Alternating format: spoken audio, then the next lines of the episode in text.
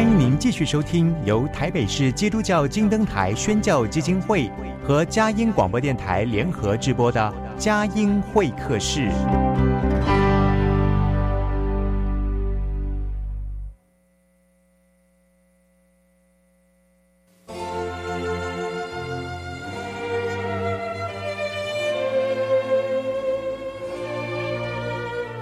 有了朋友的陪伴，人生不会寂寞孤单。在这个充满着欢笑和泪水的节目园地，愿它能带给我们生命的温暖与共鸣。亲爱的朋友，欢迎来到佳音会客室，让我们彼此真心分享，真诚以待。让我们一起留住感动。追寻光明。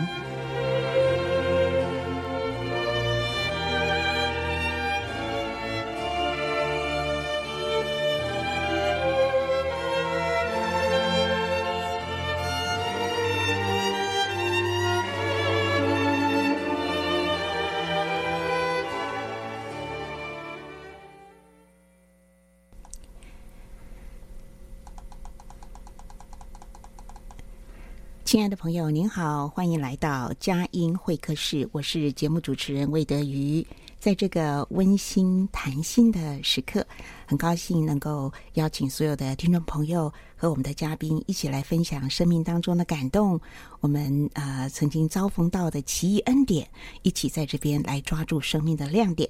那今天呢，要访问一位。哇，我觉得他好可爱，而且非常多的才华哈、哦。他就是啊、呃，演艺奇才、法律达人，人称魔幻动感苏哥哥的苏明祥啊、哦。好，苏明祥呢，我简单的介绍一下他哈。诶，他其实很传奇啊。他在国中的时候是读放牛班的，但是高中呢却考上了建中，而且还拿到了市长奖。台大法律系、台大法律研究所硕士。啊、呃，过去呢，在司法人员特考是榜首，曾经在大学担任法律系的讲师，那在补习班呢，也是法律科的名师。二零一一年，在红极一时的这个电视选秀节目啊，《超级偶像》，一鸣惊人呢，打进了前八强，从此呢，也成为主持人、演员、歌手、老师，哈，那么还有主持人，哈，这些都是苏明祥苏哥哥很特殊的学经历。那身为基督徒，他也希望自己能够处处的散播欢笑、散播爱。今天我们节目专访，就一起来听苏格格苏明祥的生命故事和信仰见证。好，我们掌声热烈欢迎苏格格苏明祥，你好，魏姐好，各位听众朋友们，大家晚安，大家好，真的很开心，终于把你约到了。没有，是你们录音室太太满了。魏魏姐的节目不好上，我们总算上到，真的是非常的感谢上帝的安排哦。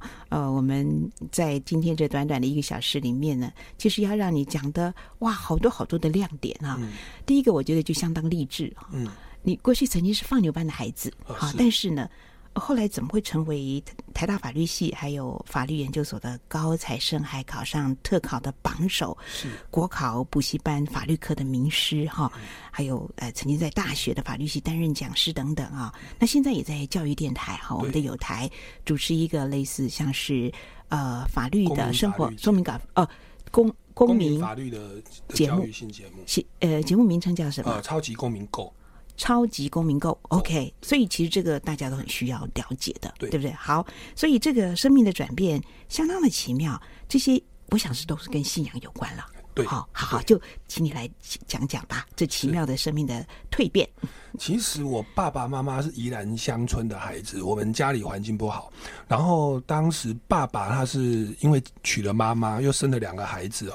一个哥哥，另外一个就是我。嗯、那爸爸就是算发愤图强哦，考上了公务员，所以就到台北来工作。那当时他一份薪水，然后我们就是四个人到台北。台北房价其实还是相对高，所以其实我们是一份薪水，然后租一间套房，然后养四个人，住四四个人，嗯、爸爸妈妈都睡床上，我跟我哥哥就打地铺睡床下。如果我朋友来，我就说我们家是楼中楼哦，有二楼跟一楼。所以在这样的环境之下，其实大概可想而知哦，因为我们家是外邦人的家庭，就是爷爷奶奶，其实我爷爷是道士哦，佛道教的背景，是对。那爸爸是公务员，所以我们当里面的那个其实是没有。主的那种观念，我我当时其实心里说，为什么会这么的努力读书？我认为，嗯，其实是有一点反动，哎，就是其实是有点自卑，或者是说，觉得我们家里环境不好，然后爸爸公务员，然后妈妈那个时候为了分担家计，在路边摆路边摊，嗯，对。那当我妈妈听，就是我们老师下课会去跟我妈妈捧场。当我妈妈听到我我班上老师跟我妈妈说，就是哎，明祥在班上名列前茅，很棒。嗯，我我发现那个是我当时可以让我爸爸妈妈可以感到光荣或者是安慰鼓励的一个方式。是对，就是在国中的时候，对，对，突然国国中小学基本上都是这个样子。那为什么会在放牛班呢？因为我们那个时候是台北的一个明星学校，它其实是会分。人情班跟普通班跟放牛班，哦、那因为我是外地来的，户籍是刚刚迁过来，是，所以他就会把我们分在，嗯，像我当时是我们黑道大哥堂主的儿子 坐我隔壁，就是社经地位其实是相对比较薄弱的。啊、哦，了解。那也有所谓的人情班，可能比较是企业家第二代或者老师的孩子，对，嗯、那那当时会有那样的情况啦。那因为我我我是比较不好的状况。就是家里的环境跟背景，嗯，所以当时我被分到放牛班。可是那个是一个明星的国中，所以我们只要可以挤进去，我们还是很开心的。嗯，所以也就没有计较那么多了。嗯嗯嗯，听起来呢，在那里你有自觉的，就是非常能够呃感受到父母亲的辛苦，所以你会自己会自我要求要好好的用功读书。不过在放牛班里面有没有遇到一些比较呃奇特的友谊，或者是一些呃比较？呃，奇妙的恩典，奇妙的恩典，就是 因为，因为我觉得在这个班里面，可能风气比较自由一点呐、啊。对，也许孩子们他们可能可以更多的有独特才华的展现了、啊。哎，对。所以像你的这个呃后来的这种演艺上面的那个萌芽，是不是也跟这个学校里面的同学朋友有关系？其实是真的有关系哦，因为我在放牛班，然后我我因为想要。就是说表现一下哦，让成绩好一点，所以其实也比较容易被老师特别照顾，特别照顾说他就哎、欸，这个孩子其实比较不会被环境影响，他是有认真想读书的。老师会特别问我说，哎、欸，你这个课程，哎、欸，你回去读书有没有遇到什么问题？嗯，他会特地在课堂上就直接帮我回答了，因为其他人不是很想上课，所以对我而言，我反而觉得那是一个化了妆的祝福，因为我等于垄断了教师资源，然后班上有五。五六个比较想读书的会跟我坐在一起，我们就坐前面中间，老师就在上补习班小班制，其实反而是量身定做。就是师生比反而变变低了，哎、欸，对，反而是特殊恩典哈。对，这是这是第一个读书的恩典，所以后来我就顺利考上建中。嗯，然后我觉得第二个恩典是我们当时会选那个全校的模范生，那个时候叫优良学生。嗯，就是你班上你必须是名列前茅，五育都要是九十分或八十分以上，就代表班上去参选全校的优良学生。嗯，那因为我们班上是放牛班，所以每一每一个学期资格具备的就只有我。对，所以每一年都派我出去。那那所以，我后来的舞台经验哦，我我认为是在我国中那个放牛班里面历练出来的。是，因因为我我第一次上去竞选的时候，面对全校的时政，我会紧张嘛。啊，我就正正规规的说啊，大家好，我叫谁，我的理想是什么，希望大家投我一票，就低票落选哦，没有特色。就第二年呢，又推我，嗯，第二年又推我，我就觉得说，哎，也不会当选嘛。那我当时就是我们那个迷草蜢队、小虎队。郭富城啊，伊能静、罗时峰、于天，好、嗯。那我当时呢，就反正我也不会当选。说各位老师和各位同学，大家好，我其实没有想要当选哦。但是呢，最近呢，草蜢队出了一首歌，就为各位带来这个《失恋阵线联盟》哦。我就 对对，那个时候这首歌好红哦，《失恋阵线联盟》。我的少女时代里面也是播，对啊，那是我那个年代，那很洗脑的。结果我就在台上跳一跳，结果台下哄堂大笑，他觉得说这个这个学生怪怪的。好，那那结果他跳跳，觉得大家反应不错。反正我没有要当选嘛，我是来玩的。我呢就把我当时会的一些唱跳的歌曲，啊、郭富城、超猛队、小虎队，我都写了一个歌单，哦、然后写在海报上。我就巡回各班去，下课的时候去 去表演。然后呢，他们就因为国中生嘛，他们也、嗯、也也。不会想要多了解，他觉得你这样很很好玩，嗯、他们就点歌哈。嗯、那我下课十分钟，我就可以唱两首歌。嗯，那他们还会想要安可嘛？嗯，那我就说，那这样哈，那如果你们投我一票，我如果当选的话，我再来这个感恩巡回演唱会。结果我就高票那当选了。当选了，选了 那时候大概是国二，国二的时候，国二哇，恭喜啊、哦！所以我这个我觉得也是蛮励志啦。如果 如果各位听众朋友，你也是像我一样，就是也是在一个好像是放牛班或不好的环境，我觉得某个时候他是也是给我们化了妆的祝福，就看你用什么态度去面对。嗯，对。那我觉得我我的感受是，其实老师的资源我享受到比较多，嗯，也比较多的重视。对。然后我的表现的机会 也比较多。第一次我也是表演不好啊，可是第二次我就出来，哎，就巡回高票当选。然后下一年下学期又要再推，又没有人符合嘛。又只能推我，我说，哎、欸，各位同学，我们又见面了哈。那不好意思，因为全班只有我符合资格，那我今天就带来小虎队的最新专辑。所以，我其实回回过头来看，我后来参加超级偶像，哎、欸，为什么会有这些唱跳的底子？对，对对，其实要感恩，我以前国中的时候 被分在放牛班，然后有这样多的一个资源。那我也觉得你也一一定是很用功，你一定有揣摩而得知啊。就是说，你刚刚讲到草蜢队啦、小虎队啦、郭富城啊这些，当时也都是超级偶像啊。哈，对。那然后你唱唱跳跳的啊，那你是一直去注意到他们的舞蹈嘛？或者你就你完全这样看看看，然后就自学。用录影带，用录影带录下来，回家就一直 repeat。所以就是。还有林志颖，我要讲一下，他是林志颖四小天王。对对，你有一首。不是每个恋曲都有美好回忆。对对对对对对，你在超级偶像里面对你的招牌歌曲，还有一首脱掉。脱掉是后来后来的。杜德伟是吗？对，杜德伟，因为那个是就是下一波，因为我后来有当大学的老师，嗯，那我我是教法律的，我知道念法律应该学生确实五分钟台下都开始睡一片，我就有一点把小时候学的唱跳，嗯，结合的戏剧，嗯，跟生活法律做结合啊，因为法律你讲法条，学生一定会睡着，我就。让案例就是戏剧的人员发生一段爱情故事，就是我用个布娃娃，他跟另外一个女孩子谈恋爱，谈恋、嗯、爱里面我就来放一首歌，王心凌的《爱你》。嗯、那放《爱你》的时候，我就在班上跳王心凌的《爱你》。嗯，就你在那个大学大大学的时候，对，哦、然后就跳王心凌的《爱你》，然后跳完以后呢，他们两个人就发生了一些法律的纠纷。我说：“哎、欸，这时候我们该怎么办？” 我就把戏剧跟唱跳结合的生活法律，这个也其实也是感恩我国中时候的那些经历。是是是，可是我觉得你好用心哎、欸，在国中的时候就是呃想到怎么样呃呃就是尽量的。在这个欢乐带欢乐当中带给大家哈，然后在大学的时候又是想尽了办法哈，用自己编歌舞剧的方式哈，把法律的情境带进去，把法律的常识说出来。呃，我觉得你里面有一个非常贴心的心，很暖。然后，但是你会去贴 贴心你的父母亲哈，你会去贴心你的同学，你会去贴心你的学生。好，好，这个几个可爱的特质，呃，加上你的信仰。就让你的生活里面真的是散播欢笑，散播爱。好，我们聊到这里，我们听一首诗跟乐，待会儿继续的来访问苏明祥苏哥哥。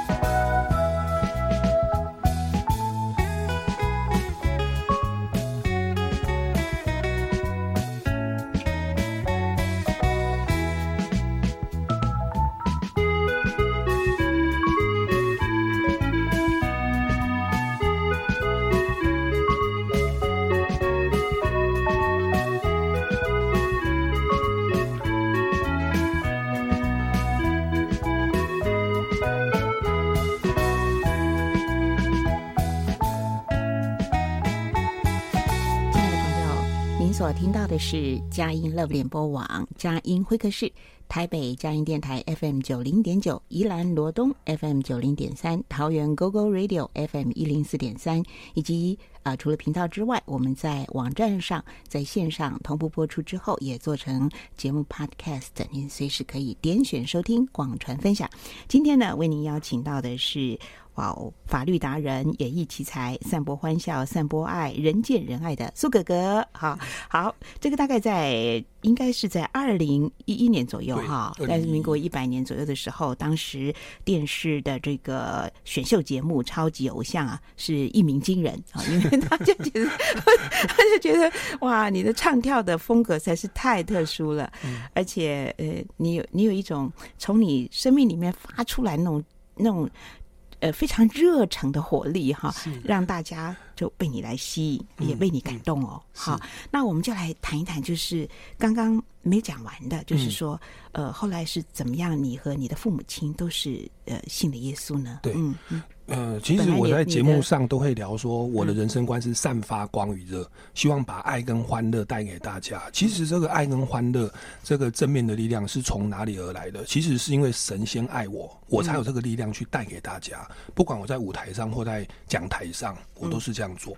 那其实这个力量在我刚刚国中以前，虽然个性使然哦，比较这个想要，当时也许真的是为了孝顺父母，或者是我觉得看到观众开心是很开心的，可能有一个。天生的个性是人来疯啊，嗯、但是其实真的从内心里面被神去摸着跟翻转，跟上帝的第一类接触，跟我第一次踏进教会，其实已经是高三的时候。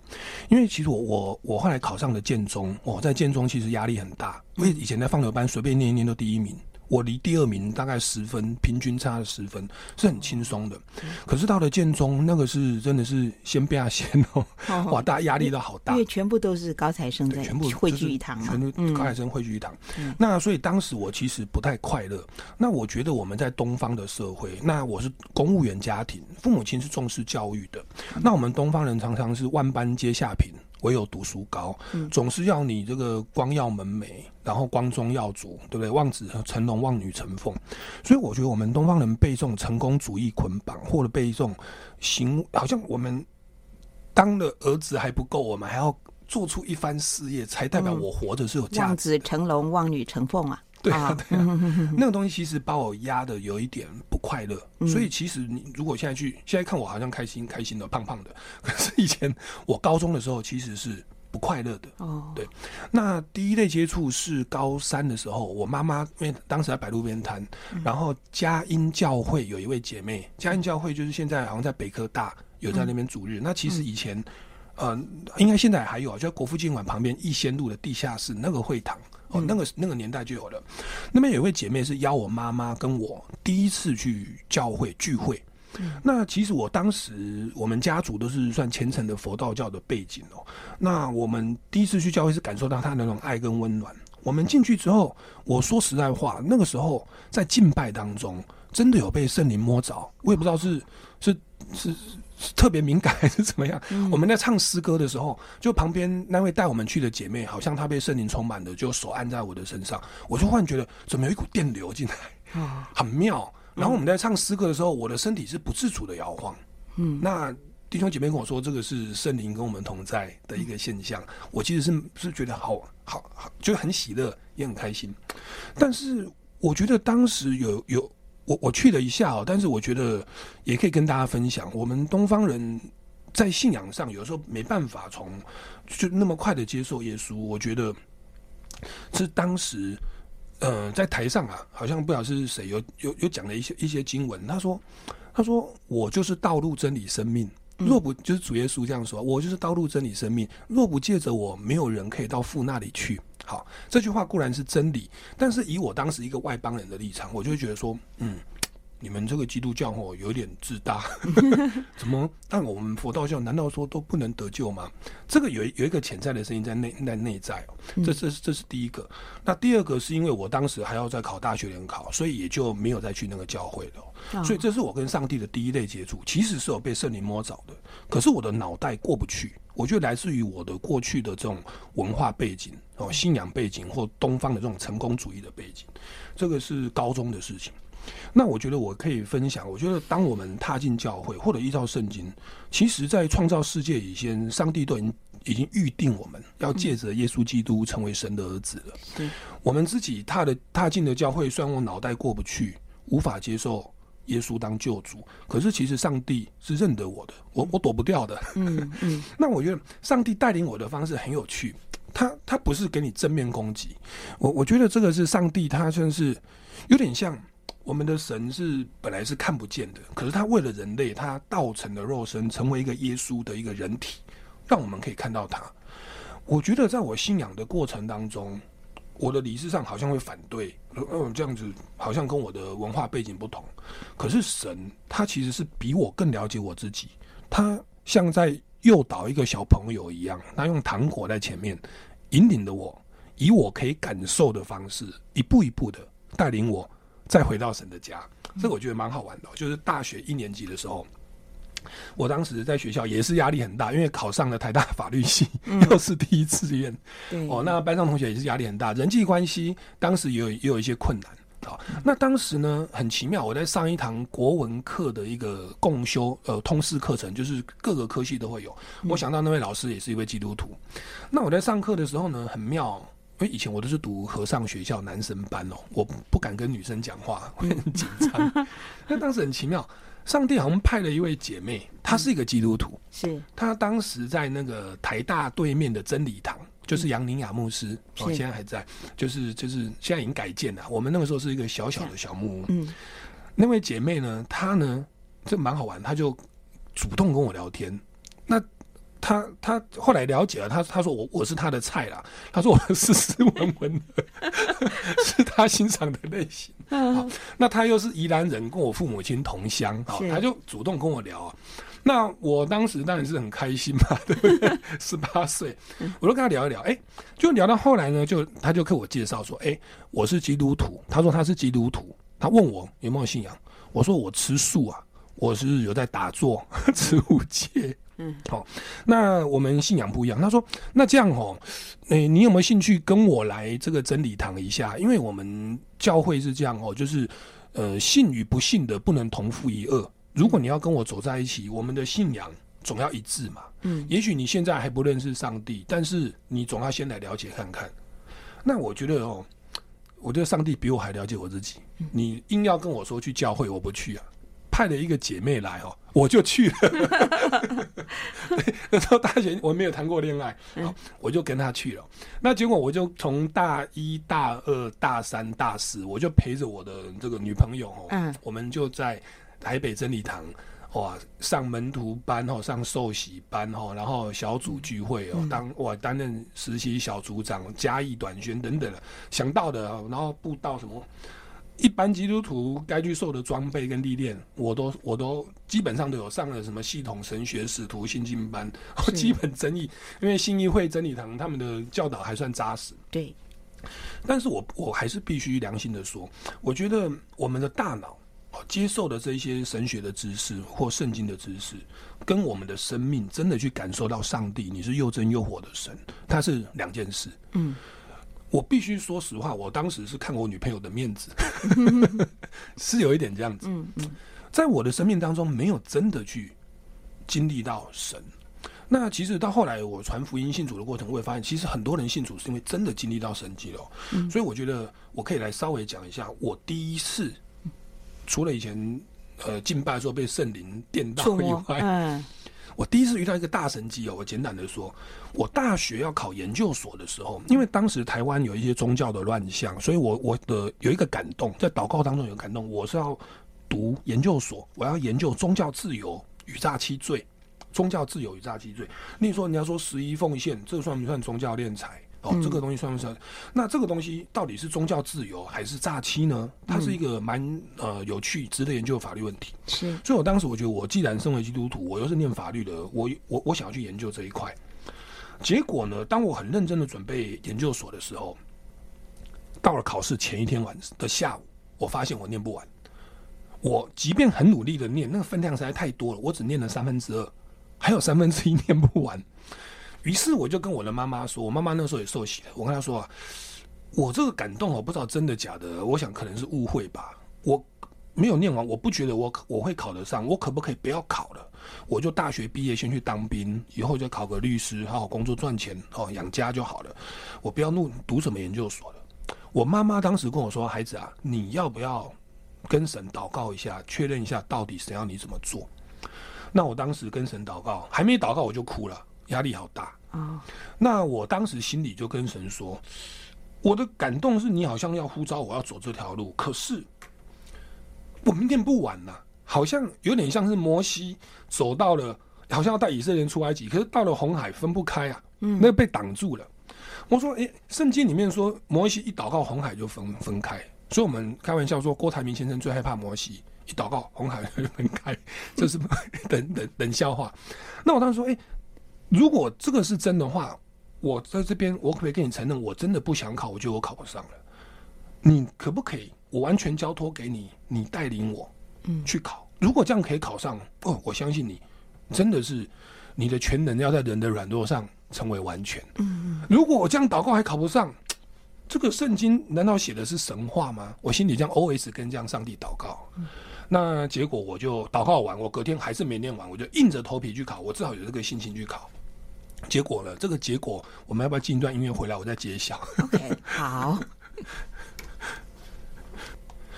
结果因为有这样的信心呢，哈，我隔天就硬着头皮去考，考了三天哦。那个题目出来，其实不知道他在问什么。如果是以前，我就放弃了。可是当时我凭着信心，主啊，圣灵带领我，我就拼尽全力把那个考卷全部写满。嗯，那个英文题目来，其实也看不太懂。我也是祷告一下，猜一下，猜一下。后来果然是英文考不及格了，还是要读书。好，结果我们我就硬着头皮考完了。考完以后，我那一年我考了台大。政大跟文化的法律研究所，嗯，台大后来放榜，我们那一届录取六位，我放榜哦，我拿到哦第六名，哦，吊车尾考上，是，结果后来呢，政大法研所跟文化法研所也都放榜，录取十几位都没有我，都没有我，因为我我就有台大跟上帝讲祷告，就我同学都问我说，哎、欸，苏明祥你很奇怪，你怎么只考上台大，啊你正大文化都没有考上？我说，我跟你讲真心话，你不要不相信哦。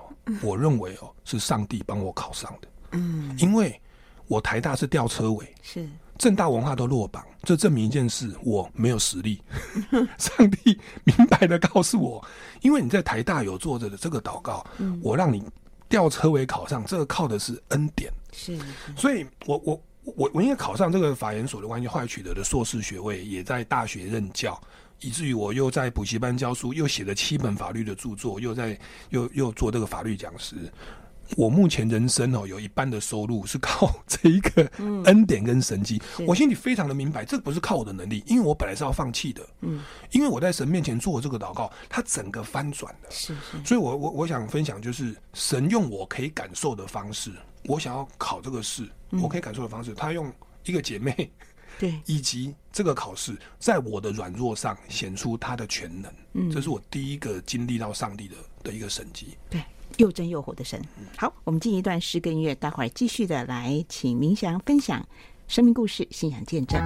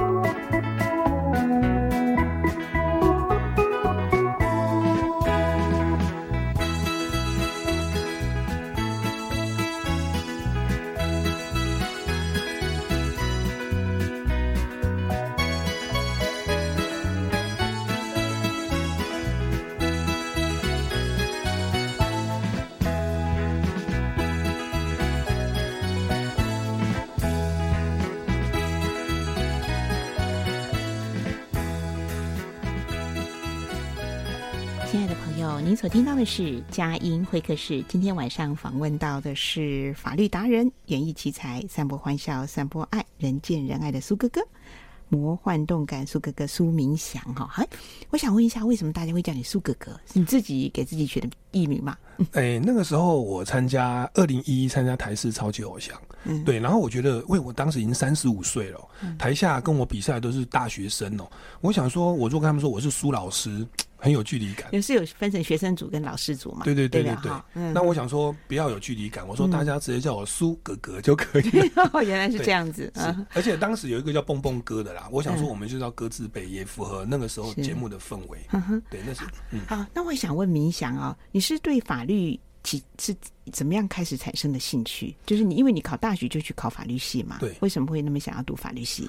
老实说，在以前高中的时候啊，还没有想那么多。嗯、当时就是因为那时候还不认识神，比较多是成功主义导向，嗯，所以会觉得说，哎、欸，我成绩好就填第一志愿，希望以后找个稳定的工作，可以赚多一点钱，让家里经济改善。对。那我当时父亲就叫我学医啦，那我觉得我的个性，因为以前国中在竞选，我发现我喜欢跟人群互动，嗯，把欢乐带给大家，我觉得那很快乐。是。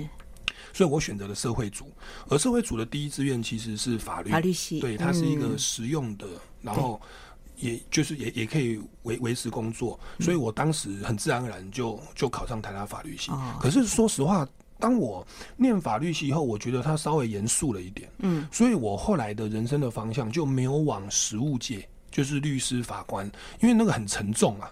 对，没错。然后我在律师事务所有服务过，就是实习过当法务助理。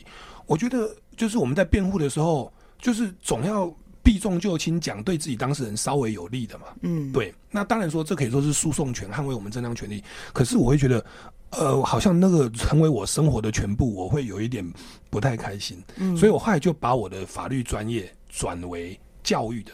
的部分，嗯、的确，现在全民的法律常识、法律知识实在是很需要被普及跟推广哈。嗯、所以你用一种很生动的方式，好，那我们就回到说，你这个声名大噪哈，就突然之间很红，嗯、就是在二零一一年参加这个超级偶像，我记得当时是丽晶主持的嘛哦。然后其实当时这个节目好，这个怎么讲呢？收视率好高哦。然后你是教师组里面呢，又是一再让大家。很惊奇之中，一直过关斩将哈。好，我想呃，请呃明想来跟我们谈谈你当初参加报名参加这个超偶的超偶的动机动机啦，还有一路演出来，你觉得上帝让你这些经历，诶，到底发挥了哪些的影响呢？是、嗯、那个，其实我不觉得我可以当歌手，因为 以我的外形哦，还有我的歌声哦，我我自己知道，其实这是很竞争的啦。那那我我小时候我发现我会读书，所以其实我本来是想说当一个大学的老师。那因为我的人生是想要散发光与热，把爱跟欢乐带给大家。嗯、我发现我除了在课堂上把法律讲得有趣之外，它只是影响我的学生，可能几十人或几百人而已。嗯，我觉得真的有效率的要把从神而来的爱跟正能量影响众人，其实要慢慢的往大众传播去走。好，那可是我没有外形，也没有歌声啊，也没有知名度啊，所以我一开始我是用我法律讲师的身份，在当时的地方电视台，戏子那边的电视台哦，戏子瑞芳平西平西双溪共聊，就新北的东北角看得到地方电视台去做法律的谈话性节目，我做了差不多五六年吧，也都没有拿费用。我想说可以把一些正能量带给大家，也用法律知识服务人群。但是我到后来发现，在地方台上历练久了之后，刚好啦。就是二零一一台视的那个超级偶像，刚好在争那个，他就变得比较稍微有点综艺，让各方的人哦没那么专业都可以去比赛一下。我都觉得，其实我会唱一点点歌，国中的时候会唱跳林志颖嘛。我想说，其实我我心里是觉得，我去那边玩一下也好。嗯，我我认为我应该是要走法律的啦。嗯。但是我觉得去那边啊，我会唱一两首歌，好玩嘛，留个纪念也 OK。我当时抱着这种想法。结果呢，我就去参加了海选。那结果第一首歌唱陈磊慢歌，果然就亮了两个灯哦。当时评审长是黄国伦老师啊，就我们就三个灯亮了两个灯。他说：“那你要不要来一个加分题？”那我加分题想说不可能过关的，我就把我国中的那个 林志颖的唱跳功夫拿出来。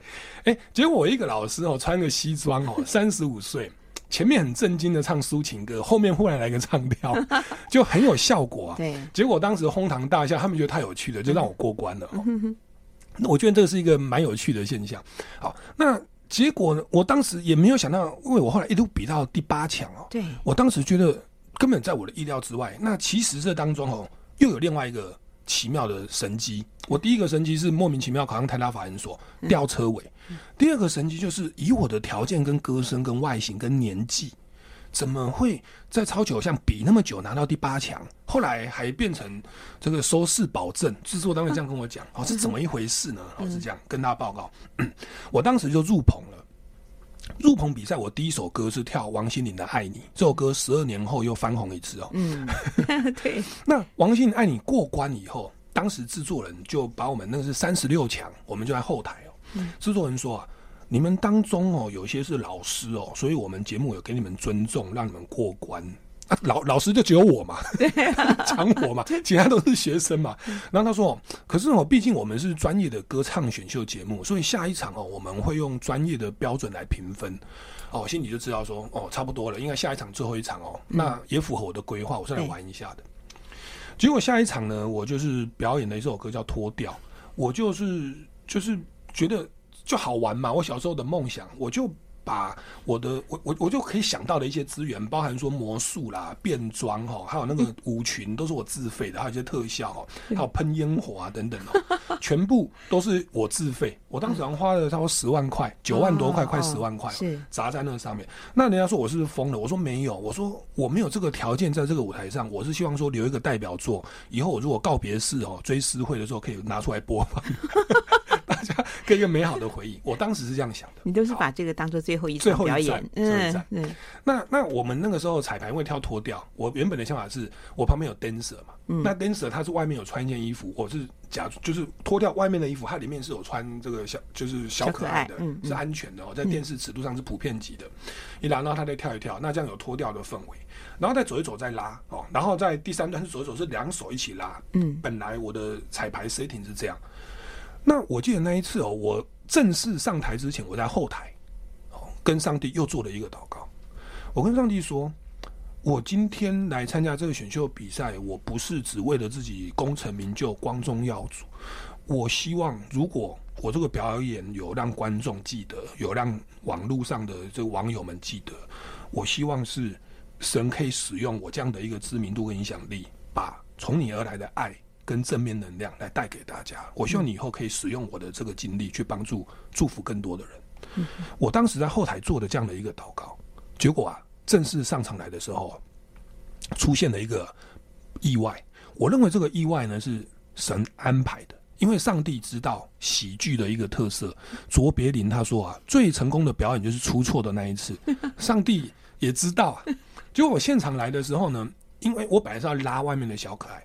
结果现场那个 dancer 他因为跳的比较大力，跟彩排他就跳特别卖力啊，在跳的时候他的小可爱就已经先掉下来了。可是呢，我们正在表演的时候电光火石，我当然是按照彩排哦，这个 tempo 我应该是要两边一起拉。我在拉的时候就觉得，哎，怎么这个手感跟彩排的时候不太一样？其实我已经拉到他的小可爱，可是我不自觉，我的感觉当然是节目在播，我当然是按照彩排来，结果就硬拉，结果呢就出了一个意外，就把他小可爱拉下来。当时现场一片惊呼啊，摄影机也在拍。那好在那个 dancer 里面有穿泳装啊，就是那种安全的，也是普遍级，是 OK，就上帝可承受的幽默啊。那结果评审老师他们就整个都笑翻，因为他们知道说这个是不可能，我们这样安排的，结果全场都笑翻了。那全场笑完之后呢，制作单位跟我说，我们当时哦，那个节目平均收视率是一点八，结果我的那一段脱掉的收视率是三呢、啊。哇，我成 倍增啊！倍增。那制作人在前一场有偷偷跟我说，哎、欸，你们那个尊重下一场应该是最后一场。本来我想说被淘汰最后一战，结果那个成绩因为实在是太好笑了，就成为我们的单场最高分，拿下了 MVP。拿下 MVP 之后，我当然是很感恩啊，荣耀归主啊，大家都记得我那点击率现在冲到几十万哦，大家也可以上网去搜寻苏哥哥脱掉就有了。可是我当时就很害怕，说：“哎、欸，那我不知道下一场要表演什么。”对对，可是制作单位跟我说：“没关系，你就尽量表演，就 表演到到没有梗为止哦。”好，因为他说制作单位跟我说，只要我一上台，不管我表演什么，收视率都是二以上。嗯，那我是在拉他们节目收视率，他说可不可以拜托你以后就尽量比，我那时候没有通告费。好，我说好了好了，我就尽量比。哎、欸，结果我就一路比哦，比到进了前十强哦，我要拿到第八强。结果第八强走了以后就没有我了嘛，节目收视率就开始下滑。所以支持单位就说：“哎、欸，我们现在在录吼超级偶像第七届，因为我比赛是第六届嘛，我被淘汰了。”他说：“哎、欸，我们第七届吼需要外景主持人，你是当老师的，你来主持好不好？”我就变成主持人了，你知道吗？这一切都在我的规划之外哦。嗯，这一切的规划，这个怎么奇妙的转变哦？其实我认为就是从脱掉我在后台。跟上帝所做的那个祷告，祷告，嗯，又再一次的，又又再一次，这个真是 unbelievable。对，对我我觉得神真是鉴察人心的。当我们用心灵跟诚实，跟神来做这样的一的一个祷告，神到后来其实确实使用我的法律专业，嗯，也使用了我的这个演艺圈的一个一个身份哦，然后去去去帮助一些人到各个学校去做一些见证等等的。是是，其实这回过头来，我真的是我每我每次讲见证都说。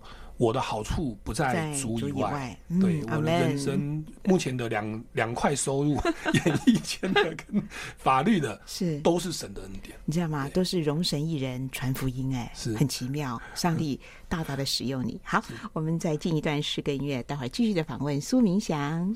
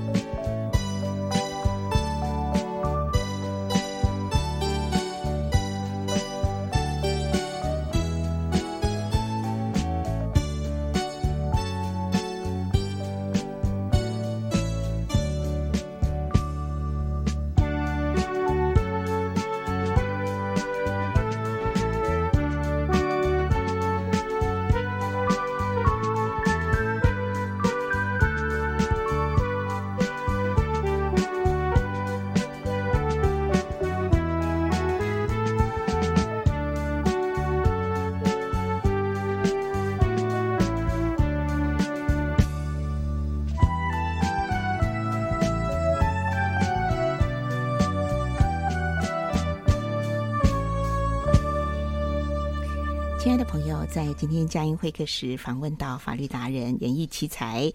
呃，散播光与热、欢笑和爱，人见人爱的苏哥哥苏明祥哈。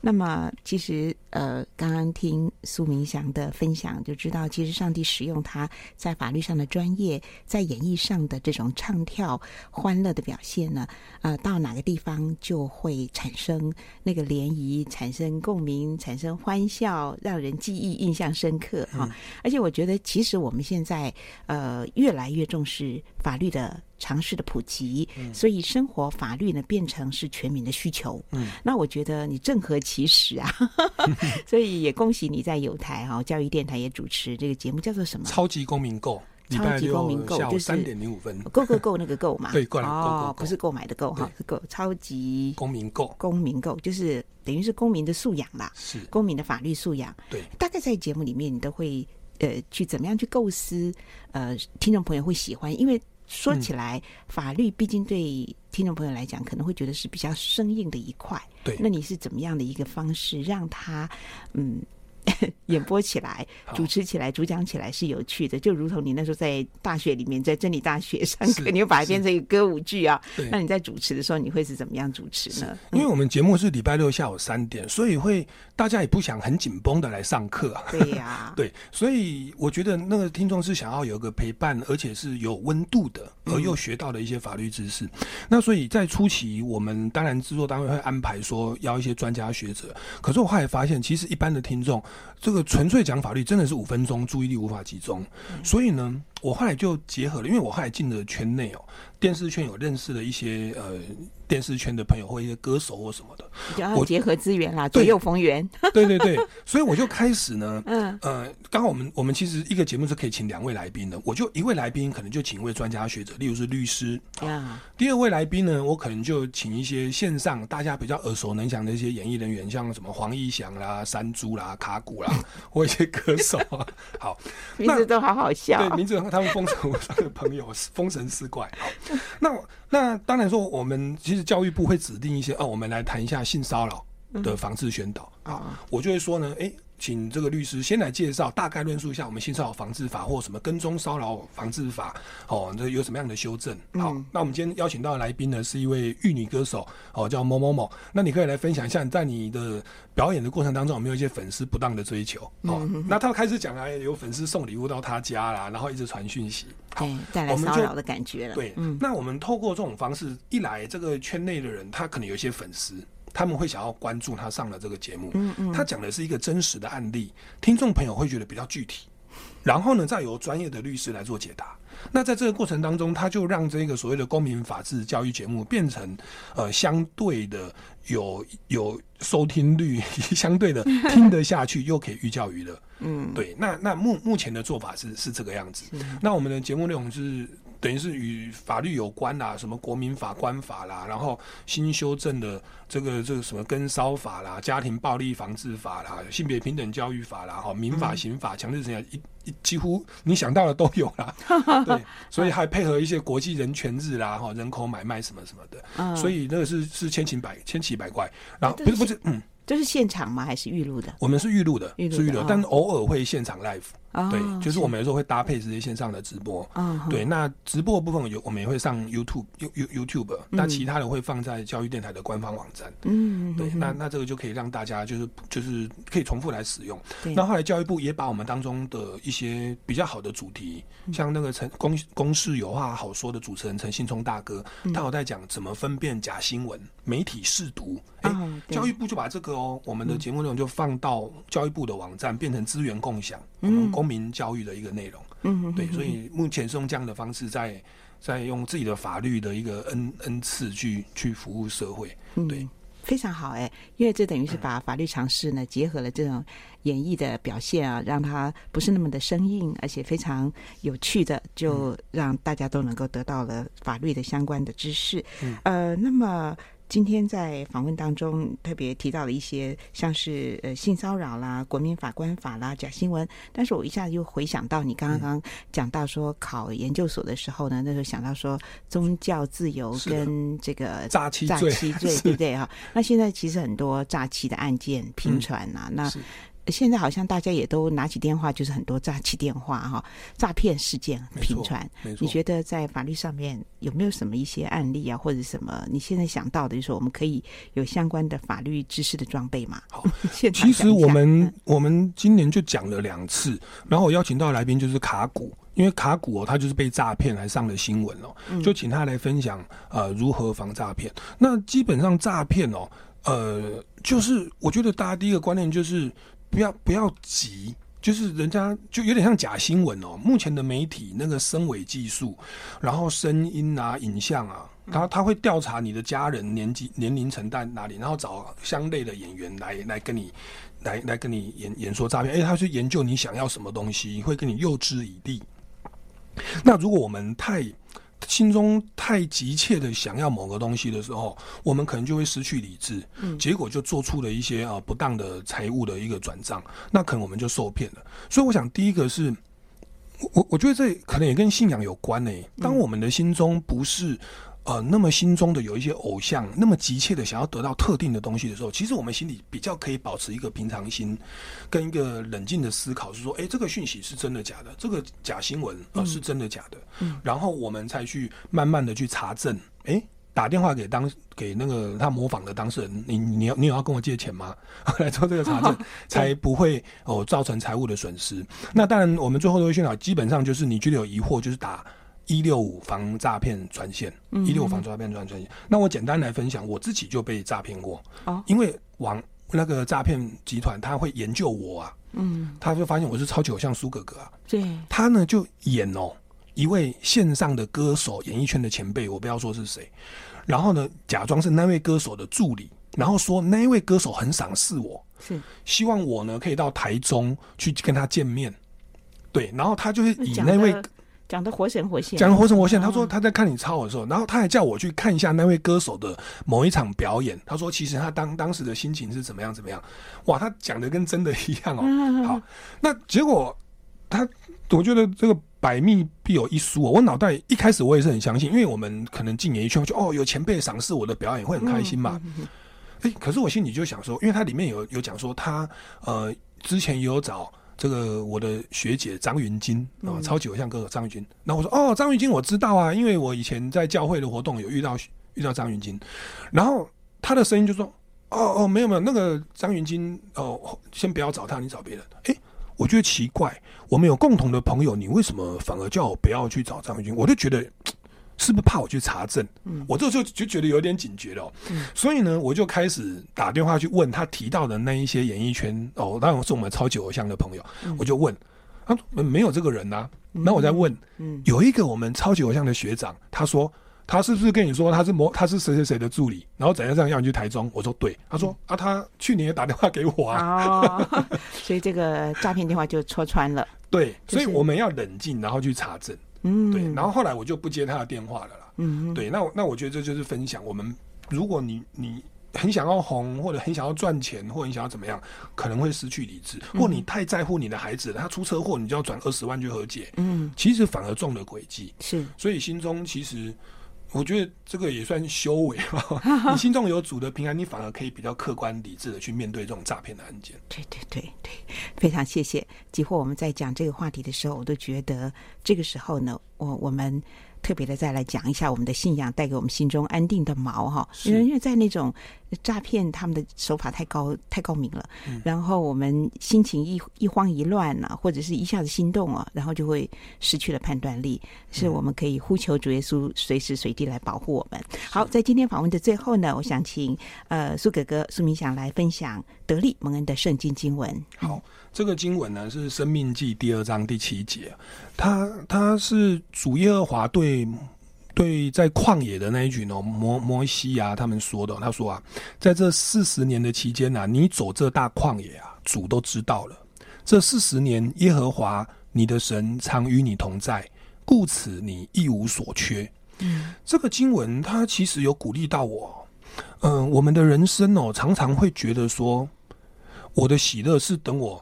进了迦南地，或者是我考上了台大法研所，或者是我功成名就，我买了房子，我有一个幸福美满的婚姻，或我的儿子怎么样？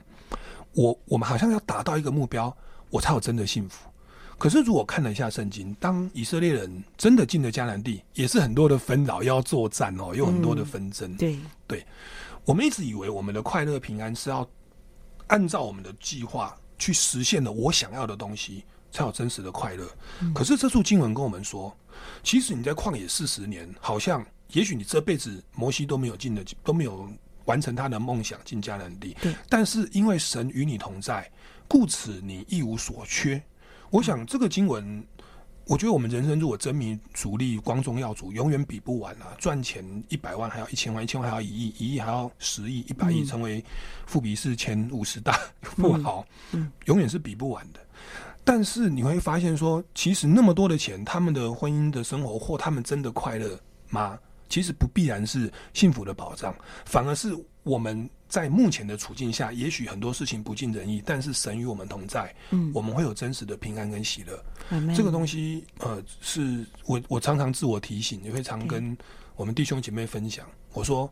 你有一个工作，你有一个目标很好，嗯，平常心去做，因为你到你到时候心想事成之后，你还是会空虚，你会有别的烦恼，嗯，你会有别的工作，是的，如果你没办法在当下靠着神。平安喜乐，你到时候也不会平安喜乐。是的，是的，是的，是的，活在当下，多么好的提醒！谢谢苏哥哥苏明祥用《生命记》二章七节，就即使我们走到了迦南地，仍然是 其实要好多每每一天都是要面对新的挑战，所以活在当下，有主同行，这是人生最美的保证。没错，也是在当下当中，人生最精彩，就可以发挥光热哈！因为每一个人。上帝都给我们独特的恩赐、才华、能力与机会，对，不对？好，谢谢明祥接受我的访问，再次感谢你，也祝福你在有台的这个法律的这个法律素养啊、哦嗯，这个公民教育的这个节目能够发挥更大的果效。谢谢，好吧？好。然后，如果听众朋友想要看一看刚刚我们在节目当中所提到的，呃，不管是脱掉这个，或者是男人不该让女人流泪，或者男人不该让女人流泪，大家可以到 YouTube 去找。苏哥哥，苏明祥哈，好，非常谢谢大家，也谢谢明祥，谢谢，谢谢谢谢，拜拜，拜拜。